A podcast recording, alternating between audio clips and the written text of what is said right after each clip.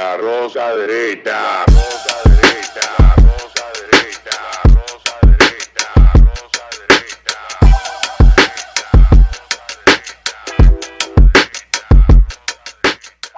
Este programa contiene tres personajes únicos y vulgares. Sus opiniones son totalmente individuales y ofensivas y debido a su contenido todos lo deben ver. Bienvenidos a La Rosca Derecha, otra entrega más de este que es el podcast favorito de los seguidores de Casals en el cuarto bate. Gracias. Mira, eh, eh, tú sabes que cuando te mandan saludo a ti conmigo, hay una vaina que a mí siempre me preguntan de ti, que si tú eres tan loco en la vida real como eres en los videos, y yo le digo, no, él es peor. Él es más loco todavía. En la vida real lo que pasa es que se modera para los videos. Yo cariñosamente le he puesto tas, pero no tiene que ver con lo que hacemos aquí, sino que Casal es intenso, abraza, besa, come, brinca, fuma. Es una locura. O sea, y te pone loco y te pregunta 15 vainas al mismo tiempo. Hermano, ha sido una semana intensa esta en muchos aspectos y cada vez que pasan tragedias como la que ha sucedido esta semana en Estados Unidos, uno se da el chance de empezar a buscar los porqués. Estados Unidos tiene desde 1966 una epidemia de situaciones trágicas, violentas, que terminan en tragedia en universidades y escuelas. Algunos atribuyen que eso es consecuencia de la facilidad con que el ciudadano americano tiene acceso a las armas por aquello de la segunda enmienda y que la solución es desarmar a la gente. Pero este argumento se cae cuando lo comparamos con otros países que tienen niveles similares de acceso a las armas Exacto. No y no sucede lo mismo, que están, que están tan eh, o más armados que Estados Unidos, aunque muchos dicen el país más armado del mundo. Bueno, No, Suiza a nivel proporcional. pero en estado, eh, a nivel proporcional hay otros países más armados. Ahora, cuando te vas en cantidad de armas, obviamente Estados Unidos tiene hasta más armas que China. Pero, pero en el caso de lo que estamos hablando, año 66 hasta el día de ayer que sucedió en esta semana el tiroteo en Nashville, Tennessee, en una escuela primaria privada eh, cristiana, donde murieron tres niños de nueve años y tres adultos, incluida la directora de la escuela, a manos de una de, los niños. de una de una enferma mental de 28 años que se armó No, hasta cuidado, los hay- hay que dientes. ver cómo vamos a definir el carácter de la persona. Eh, bueno, era una enferma mental. vamos a decir. Cuando tú planificas algo de tal magnitud y más después de, de lo que uno leyó, que ella conversó con una de sus mejores amigas Ahí es que voy a entrar. antes, antes de, de salir a cometer la matanza que cometió, uno se pregunta si verdaderamente la única causa o la principal causa de que desde 1966 hasta el día de hoy, hablo solamente de casos de escuelas, que son decenas, pero los más mortales se enumeran más o menos en unos 12 casos en los últimos 50 y pico de años, que incluyen Columbine, que, que incluyen Parkland, que incluyen Newtown en Connecticut, que incluyen... eh, Ni siquiera escuela, el de el, Virginia Tech. También, 50 eh, eh, no, por eso ese ya en otro escenario. Estamos hablando de, de De escuelas específicamente. De escuelas específicamente. Si el único problema es el hecho de que sea fácil el acceso a las armas o si será que el ingrediente principal no se está tomando en cuenta y es el que no se está atacando. Mira, para tú entrar al Capitolio Estados Unidos, tú tienes que pasar tres chequeos. Tres chequeos. Y se ha hablado debatido mucho de cómo Estados Unidos está mandando cientos de billones de dólares, más de 100 este año, Ucrania por una guerra y no tiene sus escuelas protegidas. En un país como ese, como bien dice Alberto, que tiene un fenómeno. Ahora, ¿cuál es la característica principal de este tipo de evento, de un active shooter? En Tennessee, hace alrededor de un mes, pues a raíz de un incidente que se dio en un bar, o sea, no en una escuela, no en un parque, no en un acuario, en un bar, que todo el que sabe con un bar sabe que implica en un- una zona de adultos. Organizaron un drag show, una vaina, uh, un drag queen, que es- ahora le llaman, que se llaman safety acts, como eh, zonas de, de- de- de inclusión para que los drags se conecten con los niños, y llegaron niños. Y todo estaba bien. Hasta que en uno de los videos que la publica una de las cuentas más importantes ahora mismo en Twitter, que es Lips of TikTok, esta muchacha que se le apareció en la, eh, eh, en la oficina de, de AOC, de Alejandra que se le apareció allá, dijo, dime, tú hablaste todo de mí, vamos a hablarlo, y se le escondió. Se ve el adulto bebiendo. Bueno, adultos bebiendo, aquí normal, pero en un bar, tú no, si tú lo vas a utilizar para actividad privada, donde hay niños, no se puede consumir alcohol. Y estos tigres, bueno, de playboy, una caminata, los muchachos, bien. A raíz de eso, el Congreso Estatal prohíbe todos los shows de drag queen en escuelas, en bares, en actividad, en parques, en ningún tipo de actividad pública puede haber esos shows. Y empieza un movimiento que se ha dado a nivel nacional en Estados Unidos, que se llama Vengeance Day, Día de la Venganza, Trans Vengeance Day, el Día de, lo- de la Venganza Trans. Búsquenlo, no me crean a mí, búsquenlo. En Google. ¿Qué te ha pautado para esta semana? Que era para- El 31. Lo van a suspender, perdón, para el primero de abril. El primero de abril era. Lo van a Yo sé que era esta semana. El teacher es, el teacher es, el logo del movimiento es rifles en colores rosados y azules en un fondo negro. Sí, que es la bandera de- del El movimiento de enfermos mentales. Eh, eh, Day, el día de la venganza, trans. Esta, esta persona que Alberto dice, y que yo entiendo también que tiene esa condición, porque hay, hay que vamos. El momento que uno empieza a normalizar conductas irracionales, con el término de individualizar o aceptar individualizaciones Relativizar. de todo el mundo puede creer lo que tú quieras, ahí empiezan los problemas. Esta muchacha, o este, es- bueno, esta, Esta muchacha. Sí, porque era una mujer que se, Una creía, mujer. se creía hombre Porque no vamos a caer en el maldito juego. y caen en la vaina. Ella era de la, Oigan esta primicia, una primicia, ¿verdad? De las organizadoras de los drag shows que hacían en Tennessee. Principalmente en la zona de Nashville. Ella estudió, se dice, en ese colegio. No, ella estudió en ese colegio. Oigan, oigan, por eso sabía dónde estaba en la clase, arriba. ¿Y qué pasa? Sucede esto. Mira el nivel de radicalización. Le escribe a una amiga. Mira, hoy yo voy a morirme, esto no es un suicidio, es para que tú vas a hacer la noticia. Me quiero morir, tal vaina. Pero muchacha, yo te amo, tú eres buena persona. Es que no, que yo no quiero vivir más. ¿Qué síntoma es eso? Es una persona en estado de depresión terrible. Que con salud mental, en vez de un médico decir, no, te voy a dar hormona para esto, le dice, mira, vamos a tratar de un psiquiatra, vamos a hacer esto. Quizás se hubiese evitado. Pero como se quiere ahora aplaudir la locura, y como hay un artículo, búsquenlo buenísimo, que se llama Detox in the World, que dice, ahora el concepto es, it's okay to not be okay. Oye, bueno, es normal. es no ser normal, no es no ser normal. Oye, es normal no ser normal. A todo el mundo quiere ser algo diferente para no ser lo tradicional. Esta persona le escribe eso y agarra y se va a matar a unos muchachos en una escuela cristiana. Y para el, el diablo es tan sucio que mata a la hija del pastor, que fue lo que se quejó con el tema de los drag shows de niñas. El pastor tiene una, una familia de cinco muchachos. Ocho Y- años tenía. y vean el video. Yo vi bueno, ocho, video. casi nueve. Sí, no, casi no. Yo vi ese video, mire, yo he visto videos de operaciones que no se imaginan, de cosas, o sea, vaina durísima. El video cuando ella irrumpe en la escuela, empieza. Ese, y el video de los oficiales respondiendo, cuando tú la alarma, eso parece surreal. Y tú sabiendo que están matando niños, y tú buscando, ¿y dónde los tigres? El protocolo, sube. Los tipos sin, sin gear, tenían que esperarlo suave. Y dijeron, no, no, vamos para adentro. Es que no, no, es que hay que ir para adentro, están matando niños. Esos oficiales merecen una medalla. Hicieron lo que no pasó en Texas. que se quedaron afuera esperando como cobardes. Esto agarró, hermano, vamos para. Que no, que aquí faltan los. En, en lo que llegan hablamos, vengan. Y subieron a buscarlo, paso por paso, venga, pa, pa, pa, pa, por aquí, y están los cámaras. Yo vi ese video, me hizo Eh, es un video, ustedes lo que tienen formación táctica y que conocen de seguridad. Protocolarmente indicado. Tú estás primero, sale, limpia este cuarto. Mucha dice, ¿y por qué no suben de una vez? Tú no puedes subir una vez porque tú no sabes si está acompañado, si está solo. Tú no puedes llevarte lo que dicen. Tú tienes que llegar a verificar cada frialdad total. Se ve una frialdad de ellos que es parte. Y la alarma sonando. Buen, buen. Usted cuando juega con los Duty, en Ven. Entonces, esta alarma del diablo. Eso te hace a nivel sensorial saber practicar. Y otra alarma te la cambia. Y esto. Y los oficiales respondieron sin gear, sin tactical gear.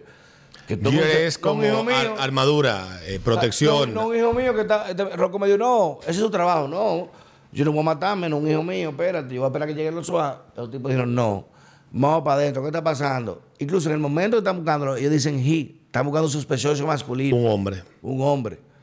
Y después, ¿tú ¿sabes lo peor del caso, Alberto? Cuando se da la noticia, los periódicos como USA Today, como New York Times. como New York Times, La cuestión de ellos fue que dijeron eh, pedir disculpas porque cuando inicialmente se dio la información de que la tiradora Dijeron- era una mujer, Dijeron que era un hombre, ellos asumieron su género y dijeron que era una mujer, pero luego se confirmó a través de sus redes sociales Que era un hombre que era- trans. que se que se identificaba como un hombre trans, pidieron disculpas a la comunidad LGBTQ, bla bla bla, o sea, terrorista. una gente que se le acaban de matar tres niños y tres adultos. Y lo que hay que pedir disculpas por eso. Pero mira, yo tengo aquí para que tú veas si esto es un nivel de perversidad, Wow. lo que, lo que rodea todo esto y por qué yo creo que jugar el juego, el juego de la corrección política. Es una locura. ¿eh? Porque inmediatamente vienen donde ti con el, el- el- el quererte avergonzar por tú no jugar su juego. Lo primero es, como dijo el, el- el juez de la Suprema Corte, la, ah, Thomas, Clarence Clarence Thomas, cuando el año pasado, ya hace un año ahora en marzo, un ayudante de la jueza Boricua, que forma parte Sotomayor, de Sotomayor, Sotomayor. y eso no se ha aclarado todavía, Filtró, filtró el Robert el, el- lo que es la, el, el draft, el, el borrador. el borrador a medios de comunicación de que ya venía esa decisión y los medios le fueron encima y vinieron protestas. Y Clarence Thomas A su casa le dijo, llegando a un sitio, le dijo a alguien, a un periodista le dijo, pueden opinar todo lo que ellos quieran, nosotros vamos a hacer el que es nuestro trabajo, el trabajo como Suprema Corte, no nos pueden acosar. Él dijo, they cannot bully us. Así mismo lo dijo él. No. No. nos pueden acosar porque es nuestro trabajo que está por encima. Aquí no son los medios que deciden. Aquí es la interpretación del derecho y de lo que dice la Constitución de Estados Unidos.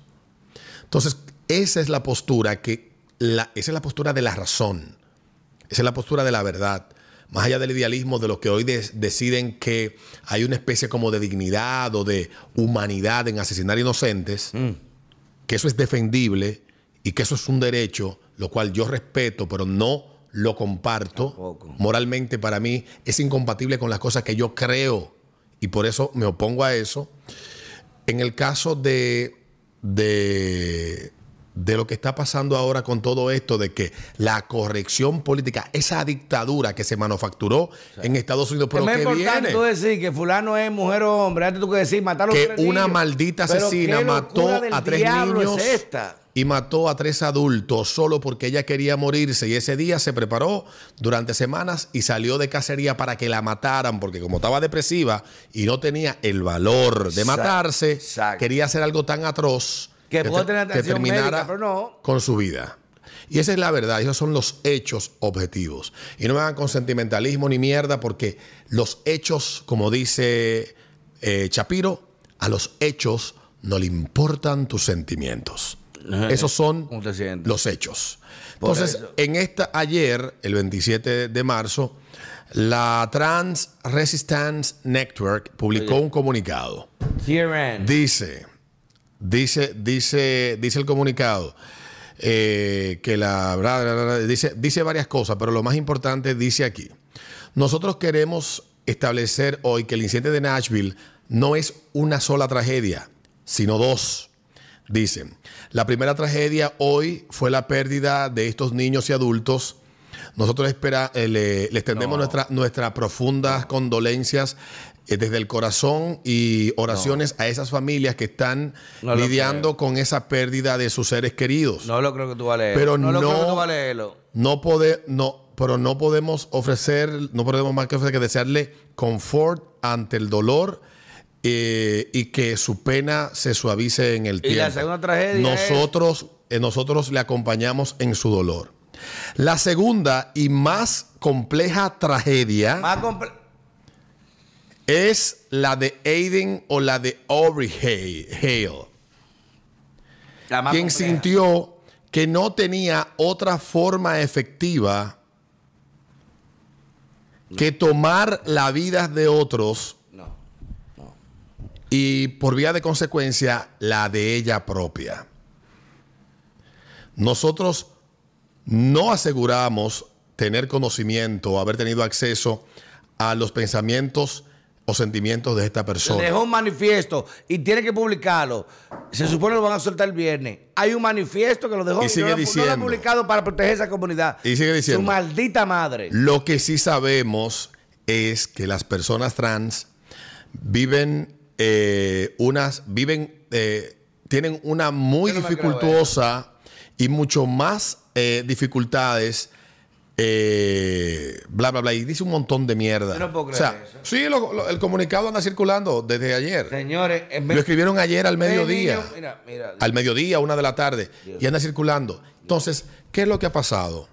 Que la corrección política, el- la instrumentación política, el arropamiento de la razón por la locura y, la, y el deseo de, no solamente de medios de comunicación, sino de muchos líderes políticos de es lo correcto tal cosa. No.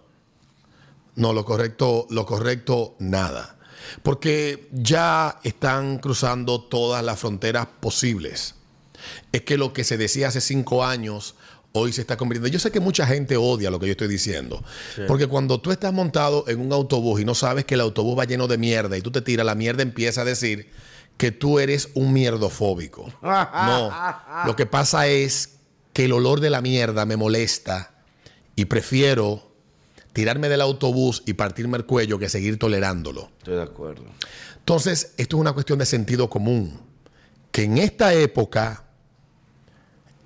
esa frase es viejísima, que es el menos común de los sentidos. No, es que no existe hoy el sentido No, común. no. Cuando tú ves que medios de comunicación salen a pedir disculpas, pero ¿a quién?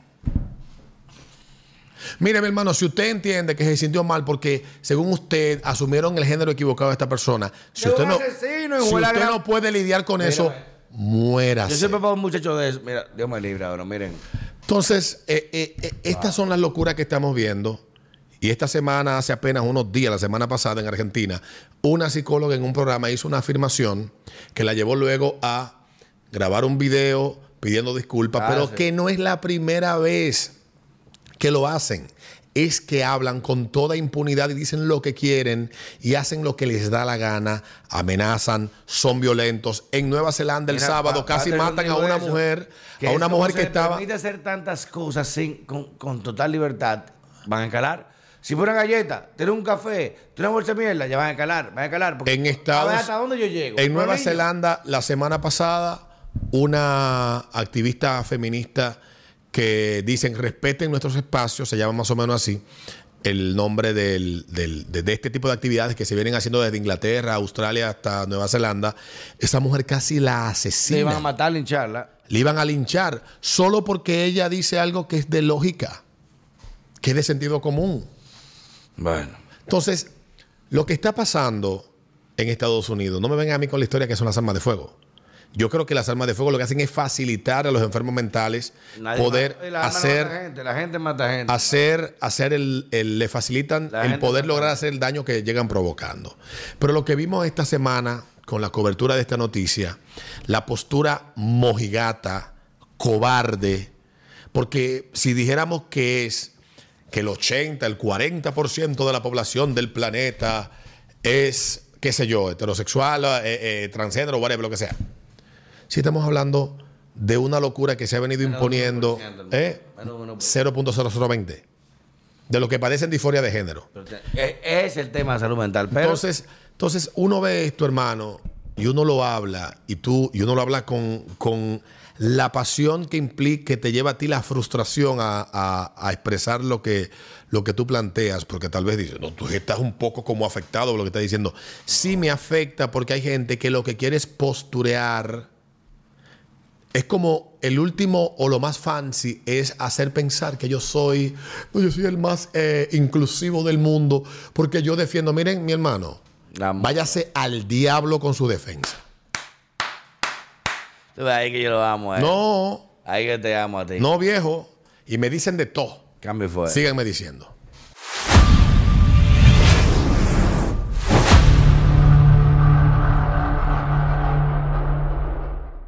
Rosa derecha.